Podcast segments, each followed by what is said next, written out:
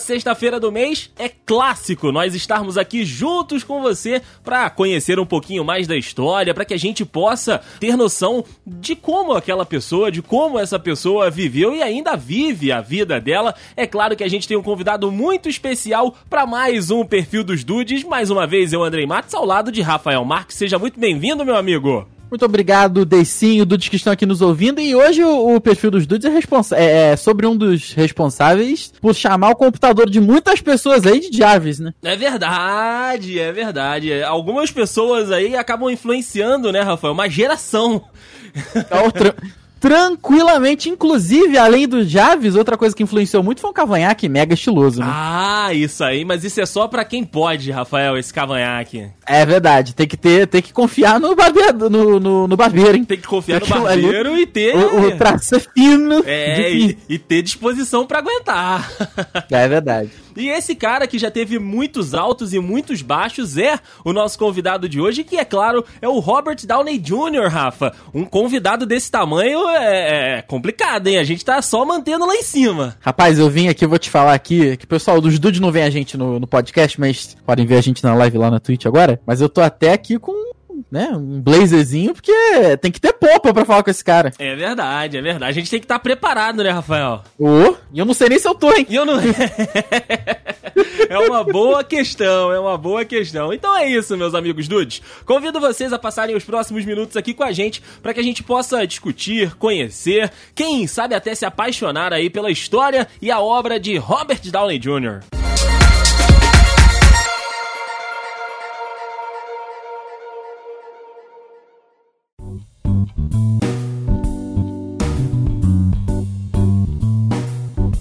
meu amigo Rafa Ariano, assim como este que vos fala, é, Robert Downey Jr. nasceu no dia 4 de abril de 1965, lá em Manhattan, em Nova York. É, é, é como é que é? Nova Yorkino da Gema. Esse é Nova Yorkino da Gema mesmo, cara. O cara nasceu no lugar, assim, não vou te dizer no lugar certo, mas no lugar que tu pensa em Nova York, tu pensa em Manhattan. É verdade, é verdade. E ele, cara, é o caçula de dois filhos do cineasta Robert Downey e da cantora e atriz Elsie Ann Ford.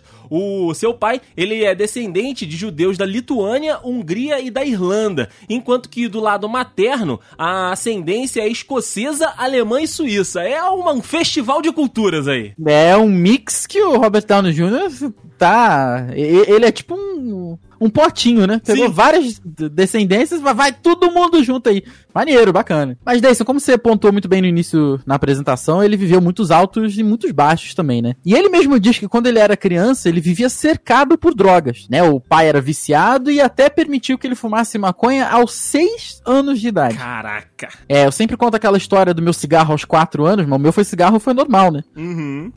O dele foi o, cigarrinho do demônio ao seis. Realmente, assim, ele, ele, ele, não exagerou quando ele disse cercado por drogas, né? É verdade. E ele e esse, esse uso foi tão natural, esse uso de drogas foi tão natural que ele disse que sempre foi uma ligação emocional entre ele e o pai. Então, assim, além do vício, claro, lembrava sempre um, de repente, um sentimento bom com relação ao pai.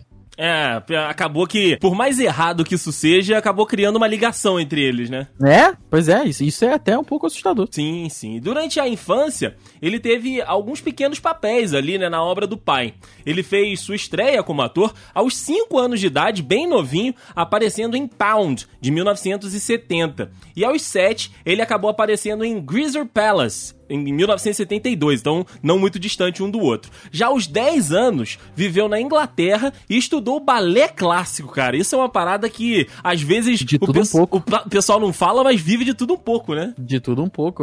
A pessoa, a gente acha às vezes que o o ator ele é apenas talent, é, talentoso porque Nasceu tem o dom, com aquilo, né? Mas os caras já fizeram muita coisa, mas muita coisa. Sim. Canta, dança, faz sapateado e a gente às vezes nem sabe. Não é verdade, cozinha, né? Uhum. Ele também frequentou, Rafa, o Stage Door Manor Center for Training Performance Arts no estado de Nova York quando era adolescente. Você colocou essa para tentar me pegar ali, né? É, essa eu botei, não, mas eu botei porque eu sabia do, do potencial, né? oh, que isso. Mas com um nome desse, cara, tu tem que sair de lá pelo menos com um filmezinho garantido em é, Hollywood. É, o currículo, eu vou te falar que o currículo sai, sai recheado, hein? O, o nome da instituição é grande.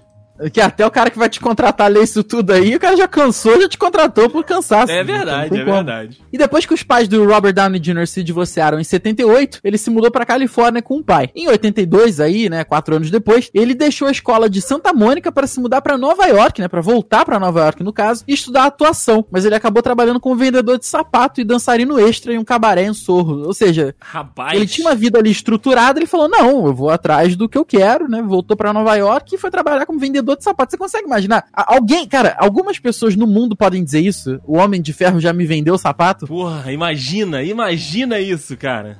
É muito, é, é, é, muito utópico falar uma coisa dessa. Sim, sim, é, é muito, é muito fora do, do, do, padrão, né? Sim, pô. E um dos seus primeiros amores, meu amigo Rafa, assim como de muitos jovens aqui no Brasil dos anos 80, dos anos 90, foi Sarah Jessica Parker.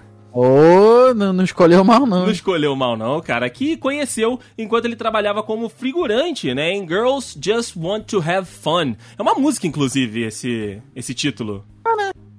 É, exato, exato. Eles ficaram juntos por sete anos, desde 1984. Eles acabaram se separando por causa do uso de álcool e drogas. Ela tentou me ajudar, ele disse, porém, acabou que, né, ficou demais dentro da relação e eles acabaram seguindo cada um seu caminho. Reconhecido pela crítica e pelo mundo inteiro como um dos atores mais talentosos e versáteis da geração, ele teve pequenos papéis aí, como você citou mais cedo, desde muito cedo, né, desde novinho, e até uma participação fixa no Saturday Night Night Live, que é um dos maiores programas de auditório dos Estados Unidos, né? uhum. né? E a gente diz, né, que eles são talentosos, que escrevem, dançam e tudo. E ele realmente escreveu e estrelou seu primeiro documentário em The Last Party, em 1993. Rapaz!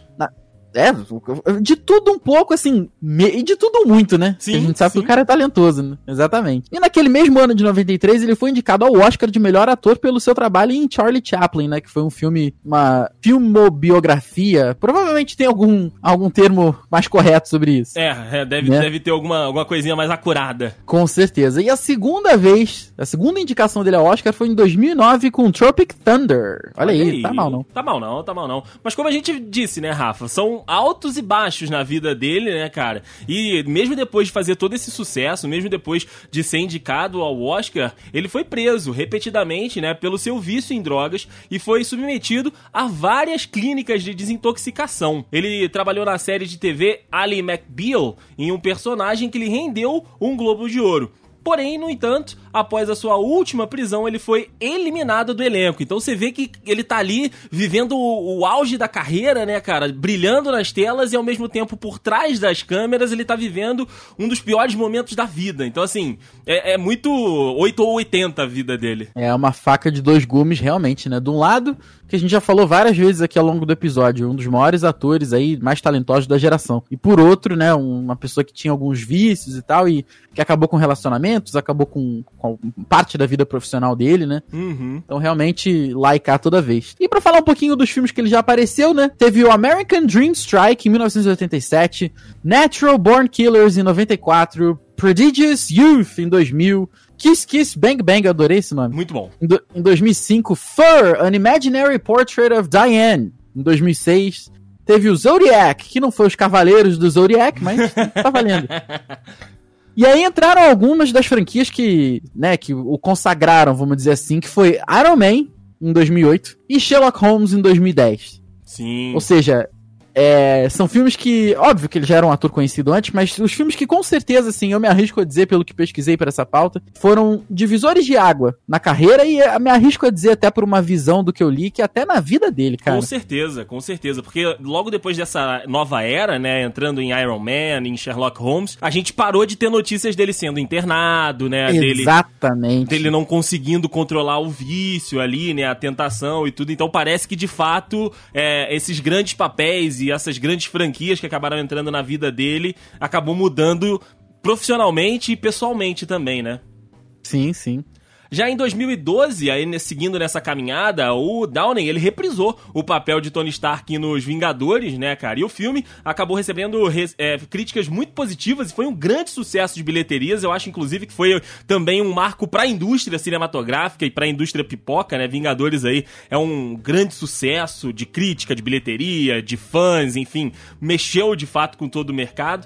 E ele, novamente, acabou interpretando o Tony Stark em mais alguns filmes da Marvel, né? Homem de Ferro 3 em 2013, Vingadores Era de Ultron 2015, Capitão América Guerra Civil 2016, Homem-Aranha de Volta ao Lar, sendo aí, inclusive, né, uma das peças chaves dentro do filme e dentro dessa nova história que vem sendo contada do, do Homem-Aranha em 2017, o Guerra Infinita 2018 e, né, o Endgame, fim do jogo, fim de jogo ali 2019. Já em 2020, Rafa, ele estrelou o Doctor Dolittle, que também é uma outra Caraca. franquia gigantesca aí, porém o filme não é lá grandes coisas. Não é, eu não vi, eu não vi. É bem complicado o filme, né? Bem, bem, bem pra, não, pra não falar que é ruim, vamos botar nesses termos. Complicado, eu gostei, gostei. Vou, come- vou começar a usar, inclusive, tá? Obrigado, obrigado. E com isso, Rafa, ele se tornou membro do 20 Million Club of Hollywood, atores que ganham mais de 20 milhões de dólares por filme. É um clube Caraca. muito convidativo. É, cara, por filme. Ok. ok.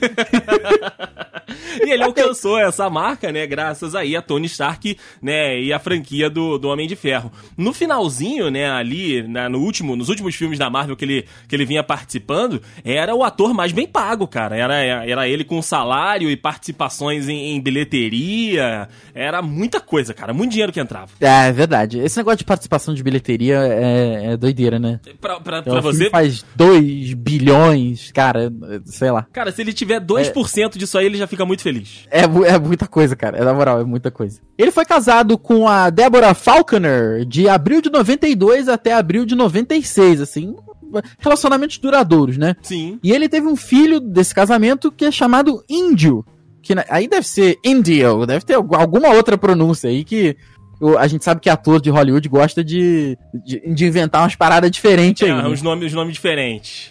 É, e o nosso querido Índio nasceu em 1994, né? Atualmente, né, nos dias de hoje, ele é muito bem casado com a Susan Downey, que produziu algum dos maiores sucessos da carreira do Robert Downey Jr., como Gótica, e até a saga Sherlock Holmes. Ela tava ali trabalhando, é, é- é- você sabe, é em casa e depois leva o trabalho pro, pro lado profissional, ou Senhor e seja, Smith. É 24 horas por dia ali, né? É verdade. E eles trabalharam, Rafa, juntos também em outros títulos, né? Como aquele maravilhoso Kiss Kiss Bang Bang e o Dual Date. O casal acabou se casando em 27 de agosto de 2005 em uma cerimônia judaica em Amagan... Amaganset. Amaganset. Amaganset. A Maganset, Amaganset. caraca, de- deve ser, cara. Deve Ou então ser. também alguma outra coisa que a gente não faz a menor ideia. É verdade, é verdade. Lá em Nova York, né? Eles tiveram um filho, né, chamado Exton Elias Downey, nascido em 7 de fevereiro de 2012, em Los Angeles, na Califórnia. Em 4 de novembro de 2014, Rafa, a Susan deu à luz a uma menininha chamada Avery, Avril, Avery. Roel Downey, aí também fica a curiosidade pra gente tentar adivinhar os nomes dos filhos do Robert Downey Jr. Não, que é, não, isso aí não tem como. Não tem como Complicado, falar, né? não, é assim que fala. Não sei, cara. Não, não sei, é. tem como saber. Pô, tem a filha da Kim, da Kim Kardashian lá, é West Side, pô. Então complicadíssimo. é difícil. Complicadíssimo. É complicado.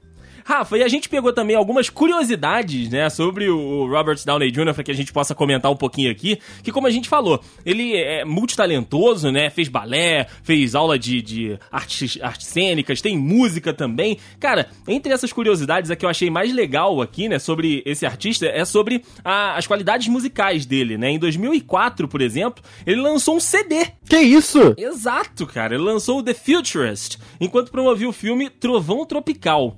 Na cantoria estava ele, Ben Stiller e o Blackjack, que tinha que ter, né? O Blackjack aí, porque também é outro que gosta muito de música. Que trabalharam. diferente, né? Exato, eles trabalharam junto ali no filme e acabaram a composição de músicas e backing vocals pro filme. Certo, vai. É, realmente, é- é- foi o... o a, a- foi a parte central desse episódio, né? Exato. De tudo, um muito.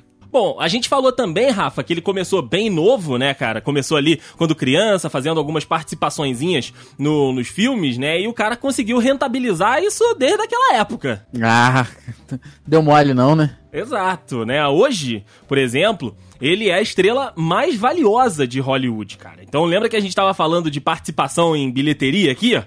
Aham. Ó, pelo menos em dois anos, né, foi, essa afirmação foi feita pela Vulture, que é uma revista lá dos Estados Unidos. Afinal de contas, o Robert Downey Jr., ele fatura, né, ali com os filmes, a gente tava falando de participações e tudo, é com o filme, né, do, do Avengers, foi 1,5 bilhões de dólares ao redor do mundo.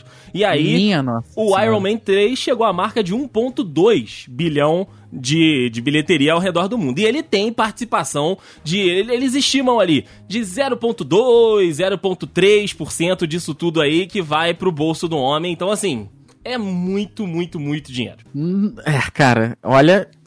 Esse- tem aí uma galera que não precisa mais se preocupar com dinheiro. Não, é, é o- esses filhos com nome complicado dele aí, meu amigo.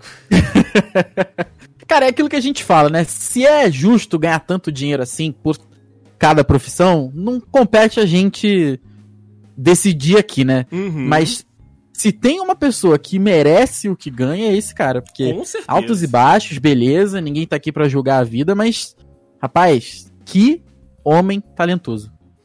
Exato, exato. E pra você, pra gente finalizar, pra gente ver o, o quão de fato, né, ele, ele ficou marcado no, no papel de, de Tony Stark, quando ele chegou a, chegaram à conclusão, né, dentro da Marvel, junto com ele, de que o personagem, né, o Tony Stark, não ia fazer mais parte, né, dos filmes ali, da Marvel, iria aposentar, né, o manto de, de Homem de Ferro, a Marvel basicamente colocou a franquia e o personagem na estante, na, na- falou, ah, esse aqui vai ficar na história, sabe, vai ficar aguardando que... É, merece. Quem sabe o Robert pudesse até mudar de, de opinião pra poder voltar ao personagem, fazer uns flashbacks aí. Mas por enquanto é isso. O personagem tá, tá guardadinho ali naquele potinho sete chaves. Quem sabe esperando aí o Robert voltar pra viver mais uma vez aí, colocar armadura e sair rasgando os céus de Nova York. É isso aí, meu sonho, rapaz. Olha, esse o perfil dos dudes, o nível tá muito alto, cara. É verdade, é verdade. Mas tá Estamos alto aí demais. é, caminhando por caminhos elevados e difíceis, Rafael. Tá, tá difícil, tá difícil, mas é isso aí, rapaz. Isso aí quando a gente lida com pessoas especiais e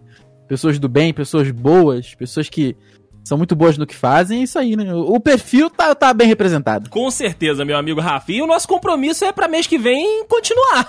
Boa sorte, Day sim. Que aí é Obrigado. contigo.